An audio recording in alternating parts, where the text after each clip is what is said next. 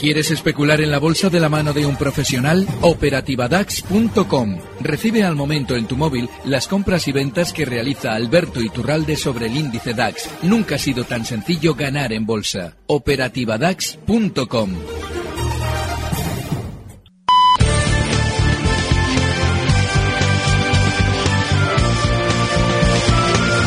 En Gestión a Radio, primera hora, con Laura Guzmán.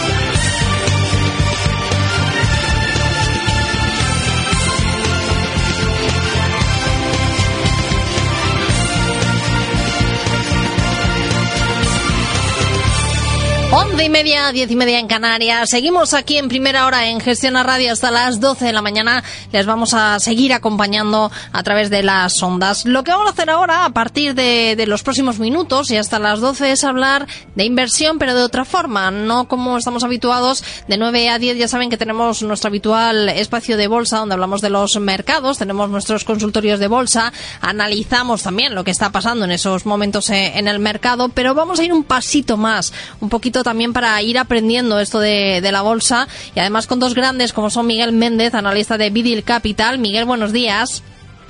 Buenos días, Laura, ¿qué tal? ¿Cómo estamos? Y Alberto Iturralde, responsable de días de bolsa.com. Hola Alberto, buenos días. Muy buenos días. Bueno, como estaba comentando, un, eh, un apunte más, ¿no? Una, un paso más en, en esto de, de, la inversión, en este debate, en este espacio, en el que abrimos cada lunes de once y media a 12, donde ustedes también, si quieren, pueden participar, si tienen alguna duda del tema del que estemos tratando, o simplemente, pues mira, no sé, querían proponernos otros temas también que les pueda resultar a ellos interesantes para que podamos debatir en, en este espacio. Voy a recordar esos teléfonos 91 242 8383, 91 242 8383. También nos pueden escribir a través del WhatsApp o mandarnos mensaje de audio 657 78 91 16, 657 78 91 16 o a través del correo electrónico que aquí lo tenemos también ya abierto, primera hora arroba gestionaradio.com. Hoy, este lunes, eh, vamos a hablar 24 de septiembre de la teoría de la opinión contraria, que realmente ya con el título más o menos sabemos de qué va, pero no siempre sabemos específicamente a lo que se refiere, a lo que se refiere. Miguel, ¿qué es la teoría de la opinión contraria?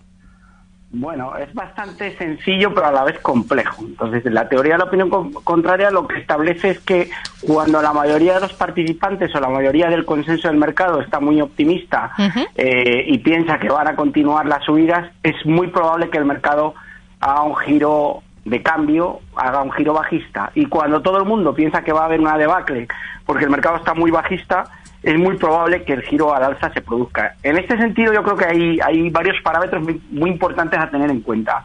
Uno es manos fuertes, manos débiles, que si queréis vamos avanzando a lo largo del programa. Sí. Otro es la importancia de los hedge funds, que, que lo dejo ahí también. Uh -huh. eh, el ratio put-call, que yo creo que es importante hablar de él y luego la importancia de las noticias en los medios de comunicación. También hay que hacer referencia al timing de mercado, porque eh, en mercados con, con, tendencias muy marcadas, alcistas o bajistas, la opinión contraria queda anulada. Eh, yo creo que es más en momentos puntuales en los que hay un sell-off o movimientos muy alcistas donde tenemos que tener en cuenta. Pero sobre todo, importancia de la psicología, la masa, sentimientos de codicia y miedo uh -huh. y los medios de comunicación. Pero sobre todo, al final, cuando la mayoría está muy optimista, probablemente las posibilidades de que haya un mercado bajista incrementan o un giro a la, a la baja y cuando el mercado está alcista es probable que, que, ese giro a la baja tenga lugar y viceversa. Uh -huh. También ya una pequeña reseña, sí. dejo Alberto.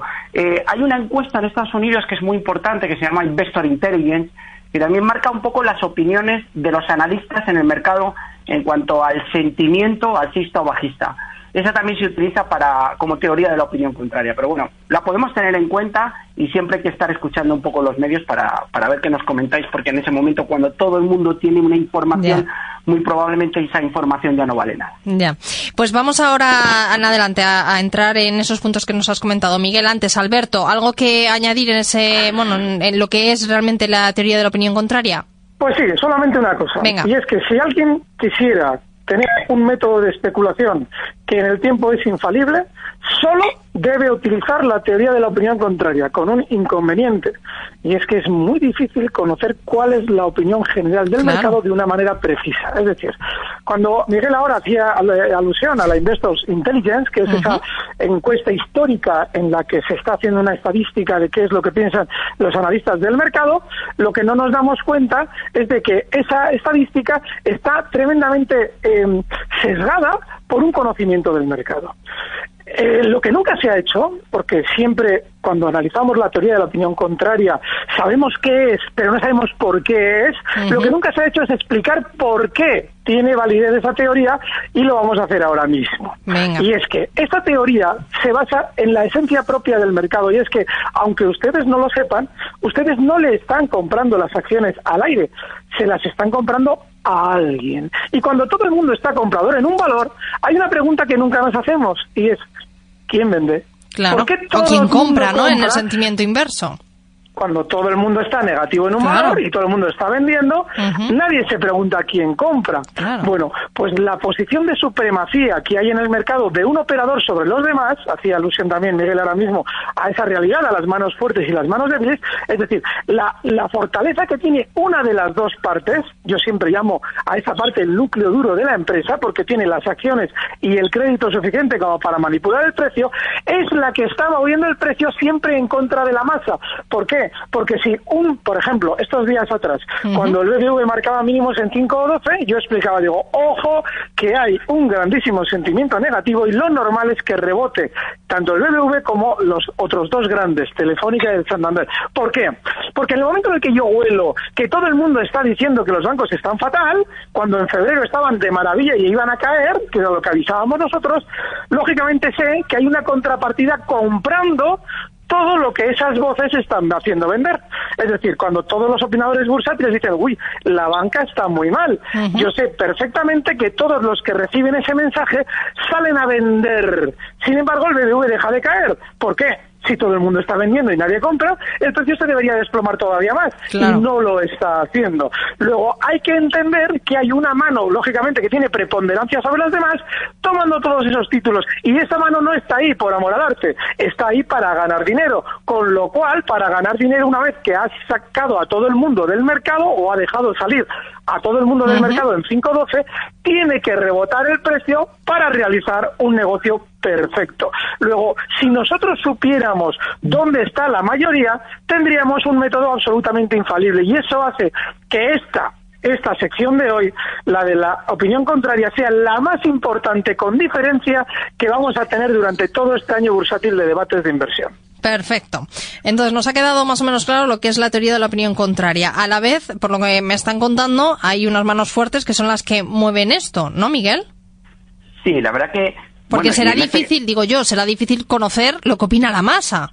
En este caso, eh, me vas a permitir que le dé la enhorabuena a Alberto porque yo quedaba con él hace dos jueves, creo, y, y casualmente en el consultorio de, Rocío en vuestro programa en Gestiona, Él, él recomendaba BBV, yo estaba en el coche oyéndolo eh, y luego le preguntaba por la noche, oye, ¿has recomendado BBV o BMW? Porque claro, la negatividad, la negatividad que tenía Alberto con los bancos se ha plasmado a lo largo de los últimos dos meses, lo ha clavado y esa teoría de la opinión contraria es muy importante. Cuando prácticamente toda la corriente financiera estaba súper negativa con los bancos él aprovechó ese movimiento de trading para incorporarse a BBV, no era BMW, era BBV lo que había recomendado, para pillar ese rebote especulativo que ha tenido.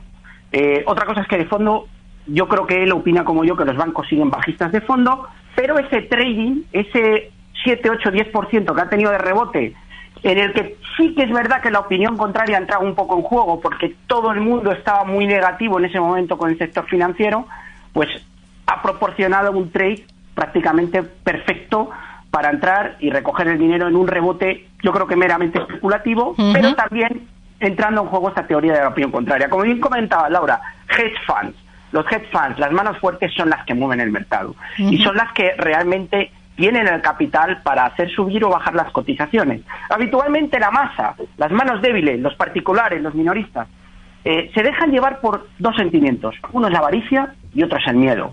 La avaricia, cuando ven que un valor, una cotización de la serie que se, de que se trate, no para de subir, se incorporan a la bola de nieve que yo llamo, o a la onda alcista, muchas veces o en muchas ocasiones muy tarde. Y en muchas ocasiones se incorporan a la serie como consecuencia de haber escuchado o haber oído o que haber recibido una información por parte de medios de comunicación sobre las bondades de una determinada noticia o de un determinado aspecto fundamental de una serie. Eh, a partir de ahí, se incorporan con la noticia cuando realmente lo que habría que hacer es salir. Eh, estos minoristas o esta masa normalmente se deja llevar por sentimiento de avaricia y también se deja llevar por sentimiento de miedo en mercados bajistas, es decir, cuando el mercado está desplomando, mucha gente vende a cualquier precio. A mí había algunos clientes que me decían estos días con la caída, y, yo sigo bajista, me decían, oye, liquidamos la cartera, oye, es que dale una oportunidad a Libes porque liquidar la cartera en zonas de 9.000 100, 9.200 después de una gran caída, pues hombre, eh, puede seguir cayendo. Y yo creo que va a seguir cayendo, pero dar una oportunidad a que mejore, porque cuando vas perdiendo 20, 25, 30%, no tiene mucho sentido ya liquidar eh, en ese momento de miedo. Los hedge funds normalmente, que tienen capital y tienen recursos y conocimiento, utilizan esta información muy bien de la teoría de la opinión contraria y, como bien comentaba Alberto, muchas veces cuando un valor desploma alguien compra y cuando un valor sube alguien vende. Y al final tenemos que tener en cuenta estos dos sentimientos. Importante, cuando una noticia sale en los medios de comunicación, bien sea eh, positiva o negativa para una serie, normalmente en unas horas más tarde o al día siguiente, dependiendo del tipo de noticia, hay que ponerlo esto entre comillas, ¿eh? Eh, se suele producir el movimiento contrario. Es decir, cuando la información la tiene todo el mundo, esa información ya no tiene ningún valor y por lo tanto el movimiento de giro es más que probable. Sí, de hecho, eh, es más de una ocasión nosotros hemos contado aquí noticias que nos llegan, bueno, o leemos a la CNMV o rumores y tal. Esperamos que el mercado, ¿no? Según esa noticia sea positiva o mala, haga una cosa y te encuentres la reacción contraria, Alberto. Sí, además hay un dato muy importante. Eh, Miguel hablaba ahora mismo de esos dos sentimientos del especulador, el de la avaricia y el del miedo. Bueno, pues son la clave porque si os fijáis, cuando nosotros vamos al mercado movidos por una noticia, lo hacemos, por ejemplo, si, esa noticia es positiva, lo hacemos con esa codicia de ganar dinero, sucede algo que debemos observar siempre y debe frenar nuestro impulso. Si realmente hay una codicia, vale, podemos entrar compradores, pero ¿Qué sentido tiene que efectivamente si la noticia es buena e iba a hacer subir un valor, el valor deje de subir? Por ejemplo, durante esos días atrás nos encontramos con el rumor de que a Mediaset la matriz le va a realizar una OPA, lo cual es ridículo, sobre todo en un valor bajista. Bien, en esta misma sesión se dispara la cotización al alza como una especie de síntoma de que efectivamente va a ser así. Pero claro, en un momento de la, de, de, a la tarde el valor deja de subir. Cuando vamos a ganar todos, ¿por qué el valor no sigue subiendo? Si esto mañana va a valer 8, ¿por qué se para en 6.50? ¿Qué pasa? ¿Que alguien nos quiere regalar ese 20-30% de diferencia? O más bien no será que alguien está aprovechando para vender lo que nuestra codicia nos está llevando a comprar. Es decir, tenemos que utilizar un poquito el sentido común. Si no existen los billetes de 500 por la calle cuando caminamos, tampoco en la bolsa existen negocios fáciles de realizar. Luego, si algo es tan claro que va a subir, ya debería estar en su objetivo. Y la prueba la tienen ustedes cuando se produce una OPA. Cuando se produce una OPA realmente y se lanza la OPA y firme sobre la mesa, al momento el valor se coloca justo un pelín por debajo de la OPA, pero justo. Es decir, en un punto en el que para ti ya no es negocio comprar, porque ya todo el mundo sabe que, mm, por ejemplo, NH Hoteles va a valer 6,40 al finalizar la OPA y NH Hoteles se coloca en 6,35, en el que hay un diferencial menor, menor del 1%, en el que ya no hay negocio porque todo el mundo sabe que eso de muy breve espacio de tiempo va a pagarse a 6.40. Luego, si realmente va a haber una OPA a 6.40, NH no puede estar a 5.50, tiene que estar a 6.35 porque nos están asegurando los 6.40, es decir, negocio que todo el mundo conoce no vale nada. Esto en cuanto al cómo utilizan los CEFAN, ¿no? los núcleos duros, pues estas noticias y cómo manipulan al mercado. Pero ¿hay forma, Miguel, de, hay encuestas que digan ese sentimiento de la masa como está? ¿Hay forma de saberlo? Bueno, eh, el ratio put-call es importante, que hablábamos antes de él, que al final lo que establece es la diferencia, yo creo que hablando de la teoría de la opinión contraria tenemos que hacer referencia a este ratio, eh, es bastante seguido, sobre todo por los operadores de derivados, y la diferencia entre opciones put compradas, que son opciones que apuestan o que ganan a la baja, y opciones call compradas, que son apuestas alcistas, hablando para que la gente lo entienda. La diferencia da un ratio. Hay varios baremos, entre 0,50 y 1. Normalmente en 0,50 lo que se establece es que se puede estar formando un techo. Eh, y sobre todo hablo de este ratio a nivel desde el punto de vista de inversión, sobre todo en Estados Unidos, pero yo creo que en España eh, este ratio es más complicado de seguir. Pero en Estados Unidos, a través de la COE, Chicago Board Option Exchange, lo pueden ver perfectamente a diario. Incluso se puede contratar en tiempo real. Eh, posiciones bajistas en 0,50 sería lo que tendría sentido, ya que si en 0,50 el ratio está alertando de un posible techo, porque hay más opciones calls compradas que put, por lo tanto, lo que tendría sentido es empezar a apostar a la baja. Por el contrario, si el ratio put-call está a niveles de 1, es posible o se está anticipando una posible formación de suelo, ya que el ratio put-call está más igualado y las apuestas bajistas están también encima de la mesa. Por lo tanto, con el ratio put-call en 1, tendría bastante sentido el que tomáramos una posición alcista, porque el sentimiento en ese sentido es muy bajista y por teoría de la opinión contraria lo más probable es un giro. Por tanto, está por, por una parte ese, por otra parte está la Investor Intelligence, que hemos hablado de ella, que es una encuesta de, analistas y también es bastante seguida por la comunidad financiera, sobre todo en Wall Street. ¿Sentimiento de la masa? Sí, hay manera de saberlo. Escuchando los medios de comunicación. Y ahí Alberto tiene mucho que explicar con el tema de BVA. Explicando escuchando los medios de comunicación, sobre todo económicos, y viendo un poco el ambiente que se respira en el mercado. Es decir, es muy difícil, es verdad, establecer el punto de giro exacto, porque claro, hay veces que el, optimismo o el pesimismo hace extender el movimiento de continuación, alcista o bajista. Es decir, ¿cuándo entra en juego la teoría de la opinión contraria? Pues tenemos que acompañarnos, yo creo, desde el punto de vista técnico, en un movimiento que, que, que implique que esa situación o esa tendencia previa está llegando a su fin. Es decir, un movimiento técnico junto con esa teoría de la opinión contraria y esa sensación que nosotros conocemos que tiene el mercado pueden ser ideales para la toma de una decisión a la contra. Eh, a mí no me gusta ir en contra de la tendencia, pero sí que es verdad que con la teoría de la opinión contraria podemos tener resultados muy suculentos si sabemos llevarla a cabo. y, hay forma de saberlo, hay forma de adelantarse a ese cambio, Alberto, me imagino. Sí, hay siempre dos síntomas muy claros a los que acaba de hacer referencia ahora mismo Miguel. Él dice, el interpretar los medios. Hay una cuestión muy diferente, que es cuando el medio quiere dar información y cuando la empresa quiere dar información al medio. Son dos cuestiones muy diferentes. Por ejemplo, cuando un precio se está desplazando en un sentido, es decir, por ejemplo, día está cayendo mucho, es normal que el informador, el periodista, quiera de algún modo entender qué es lo que pasa. Y él mismo está generando la información sin quererlo. Él está buscando las circunstancias económicas de una empresa que justifiquen el hecho de que haya caído tanto.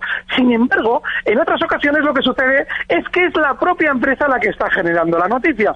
Por ejemplo, Telefónica. En el momento en el que tenemos una Telefónica rebotando hasta 8.50, nos encontramos a un presidente dando una conferencia y explicando que el valor tiene un precio objetivo de 10.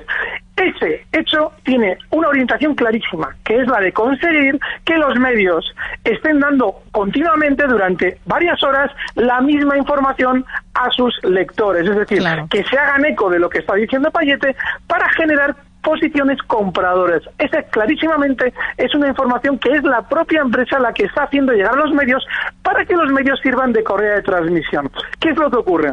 Tú tienes siempre que poner en comparación lo que te llega a ti, la información que te llega a ti, es decir, estoy hablando ahora mismo del inversor, comparado con lo que está sucediendo en el precio. Si ahora mismo Payet te dice que el valor tiene un precio objetivo de 10 euros y se queda clavado en 8,50 y no termina de subir, como sucedió en su momento, claramente tienes que interpretar que ha hecho llegar la información voluntariamente a la correa de transmisión, que son los medios de comunicación, para que estos lo extiendan, para que se generen posiciones compradoras y para que el núcleo duro que le ha colocado ahí en la presidencia pueda vender títulos antes de rentabilizar la posición cayendo. Tienes que saber diferenciar cuando la información la ha creado el medio y cuando la información se le ha hecho llegar al medio para que éste sirva de correa de transmisión.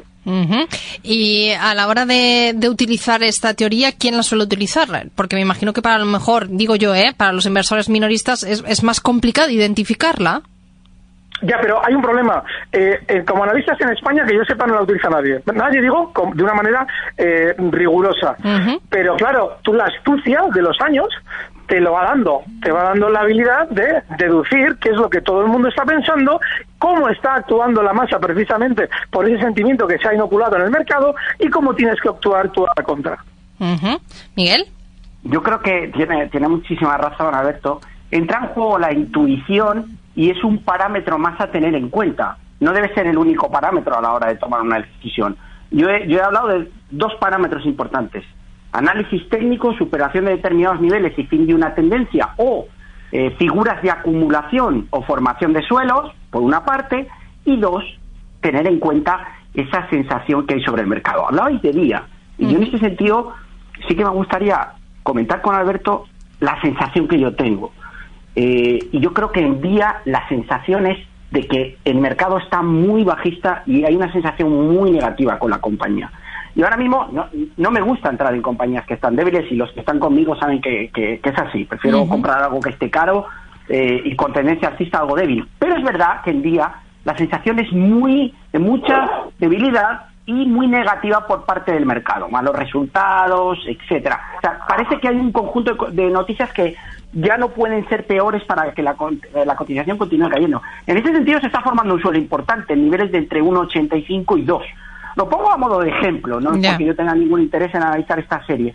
Pero si tenemos en cuenta esta sensación que hay de miedo, de inseguridad en la compañía, sensación negativa, etcétera, si acompañamos un movimiento de superación de dos, niveles de 2.15, 2.20, puede haber un criterio muy interesante para tomar una oposición especulativa y sacar un rendimiento de esta sensación negativa aplicando teoría de la opinión contraria y análisis técnico. Yo creo que ese mix es importantísimo.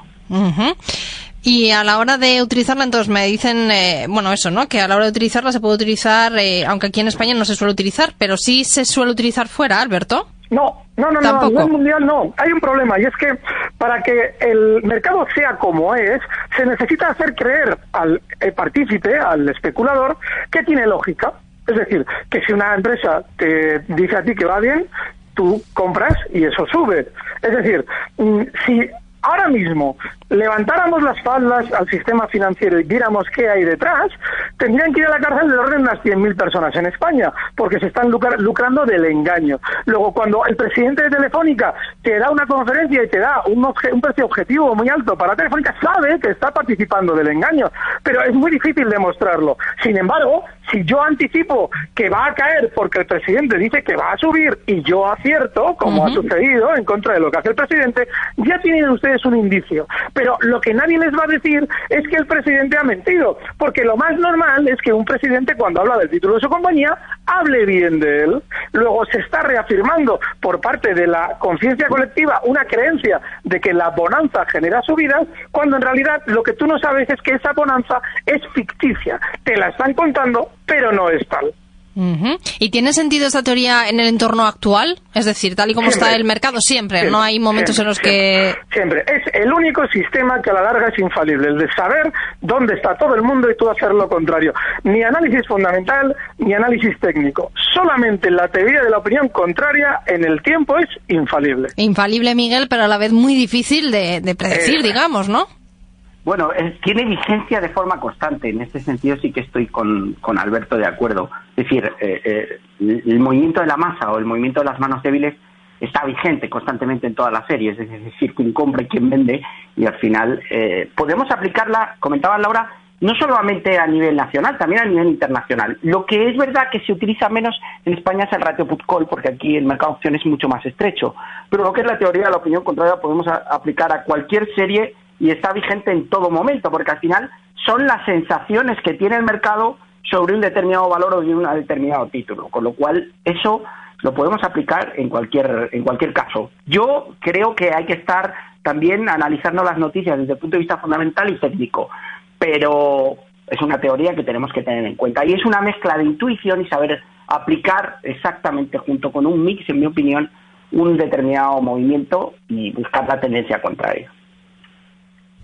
Estaba escuchando, nos ha llegado un audio de, de un oyente que tenía algunas eh, dudas, pero por falta de tiempo, duraban más de un minuto, no vamos a poder, a poder emitirlo. Si os parece, lo vamos a guardar, lo vamos a descargar, porque tiene un poco de, de, dudas de la teoría de la opinión contraria que estábamos hablando ahora mismo. Así que lo guardo y de cara al próximo lunes lo volvemos a, a emitir, lo recuperamos y así podemos responder eh, a este oyente que nos ha dejado un audio porque nos quedamos sin tiempo. Miguel Méndez, analista de Vidil Capital, Alberto Iturralde, responsable de días de bolsa.com.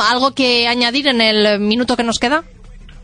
Pues por mi parte solamente el emplazaros a que volvamos a tratar sobre este tema más adelante si es necesario, porque es un tema importantísimo en torno al conocimiento que tienen que tener los especuladores sobre la bolsa.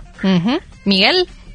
Nada, que apliquen la teoría y que no se dejen llevar por todo lo que escuchan en la tele, sobre todo en los telediarios nacionales, que cuando esa información llega, no hemos hecho esa discriminación entre información de de medios económicos y medios generalistas. Cuando una información económica bursátil llega al telediario de la 1, la 3, la 5, cualquier medio que sea, tenga mucho cuidado porque ahí la teoría de la opinión contraria es mucho más fácil que lleve a buen puerto. Por lo tanto, no se dejen llevar por sensaciones de codicia ni por toda la información que escuchan. Pues conclusión que queda claro sobre la teoría de la opinión contraria. Aún así, vamos a recuperar este audio que nos deja el, oyente y eh, si les parece el próximo lunes, aunque tratemos otros temas, pues dejamos claro las dudas que tenga, de, tenga este oyente. Gracias, Miguel Méndez, Alberto Iturralde, un lunes más por estar en este debate de inversión. Un abrazo.